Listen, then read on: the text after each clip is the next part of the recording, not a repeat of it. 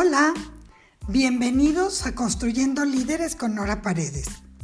Soy directora de NP Consultoría, donde ofrecemos capacitación innovadora y coaching empresarial y personal. Y hoy inicio con una frase en la que creo.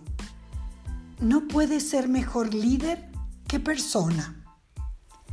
Quiero platicar con ustedes sobre unos comportamientos del líder deseables, siempre, pero más ahora ante la situación que estamos viviendo. Una crisis sanitaria por el COVID-19 que nos ha llevado al inicio de una gran recesión económica y aunado al aislamiento social, tomar conciencia lo que nos desata eso, una turbulencia emocional.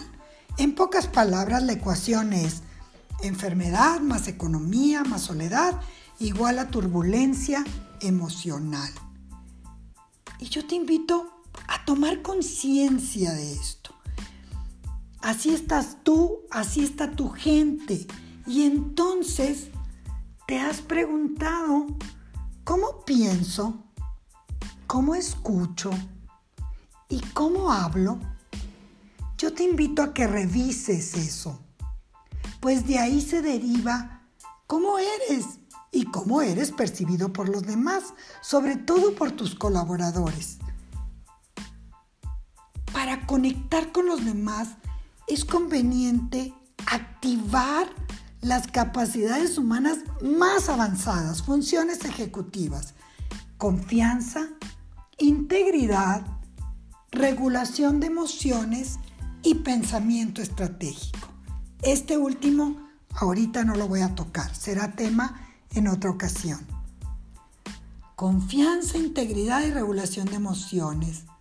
Por ahí oí la frase, obtienes el mejor esfuerzo de los demás, no encendiendo fuego debajo de ellos, sino construyendo un fuego dentro de ellos. Es momento de ser un líder que propicia energía, que invita a crecer y seguir adelante. ¿Eres así? ¿O eres de esos que está haciendo un micromanagement acosador sobre la gente encendiendo fuego debajo de ellos? Aguas, cuidado. Pregúntate, tú primero, luego tu gente, ¿qué pasa con mis emociones? ¿Qué pasa con las emociones de mi equipo? Sentados en una sala de juntas por Zoom o por cualquier plataforma y ellos están con los niños y con la casa y con y atendiendo mil cosas. Qué complicación. ¿Cómo estará su emocionalidad? Pero primero céntrate en la tuya.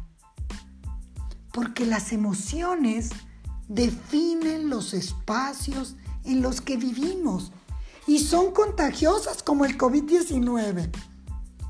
Las emociones me predisponen, para bien o para mal. Afectan mi desempeño, para bien o para mal. Con ellas defino lo que es posible o imposible.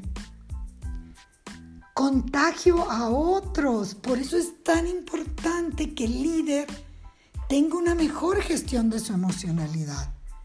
Son cambiantes, son afectadas por las conversaciones. Por eso hace rato te preguntaba, ¿Cómo estás conversando? Nosotros debemos ser conscientes que siempre estamos en una emoción. Yo soy de la colita de los baby boomers y antes nos decían que no, que las emociones del trabajo las dejabas en tu casa y entrabas como si fueras un ser neutral a la oficina y ahí no se debían de revolver las emociones. Eso no es cierto. Lo que sí es que sí podemos es poner una emocionalidad mucho más acorde.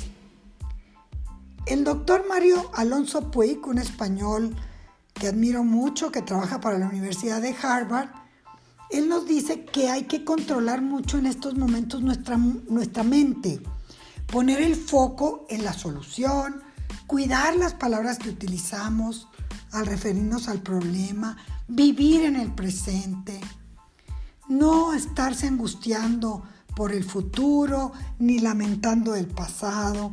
En fin, él tiene unas TED Talks muy interesantes en las que nos ayuda pues a reducir el estrés y a ser más comprensivos. Eso es muy importante en el tema de regular emociones. Y luego yo te hablaba de ser un generador de confianza y cómo necesitamos ser y hacer para lograrlo. Pues primero necesitas ser una persona muy íntegra. Por eso la integridad es otra cosa muy importante. Y necesitas establecer un entorno de apoyo en las que las personas puedan ser y expresarse para que la gente se sienta segura. No te mienta, no te esconda, no finja. Que exprese sus miedos, su estrés excesivo, sus incertidumbres. Para que los demás confíen en ti, debes primero tú inspirarles confianza. Nadie da lo que no tiene. Y aquí entre nos, yo te pregunto, ¿eres consciente de que en todo momento la otra persona está averiguando si eres amigo o enemigo? ¿Cómo piensas enfocar tu próxima interacción para que tus pensamientos, emociones y acciones transmitan confianza? Porque hablamos mucho de la motivación laboral, pero pues eso no es algo natural o inconsciente. La confianza tiene que ver mucho y es el punto de partida para que se construya esos ambientes de motivación, en donde las organizaciones están enfrentando este nuevo desafío. Ya lo traíamos el home office, ¿no? O la flexibilización laboral Sí, pero ahorita está siendo diferente, está siendo mucho más generalizado, nos está implicando que mucha gente no estamos en las oficinas, etc. Son nuevas prácticas y para mantener el rendimiento y la salud de los equipos hay que construir y trabajar con ellos. Y para esto la confianza es básica. Yo te decía al principio, no puedes ser mejor líder que persona. Te invito a crecer en tu persona, siendo íntegro para modelar a tus colaboradores, generando confianza para que se sientan apoyados y así puedan ser más productivos y aliados al negocio. Y regulando tus emociones, pues es el único modo de contagiar esperanza, ánimo y esa capacidad de sobrellevar esta situación tan difícil de la mejor forma. Me encantaría leer sus sugerencias y recomendaciones. Los invito a visitarme en mis redes sociales como NP Consultoría. Les mando un abrazo. Gracias.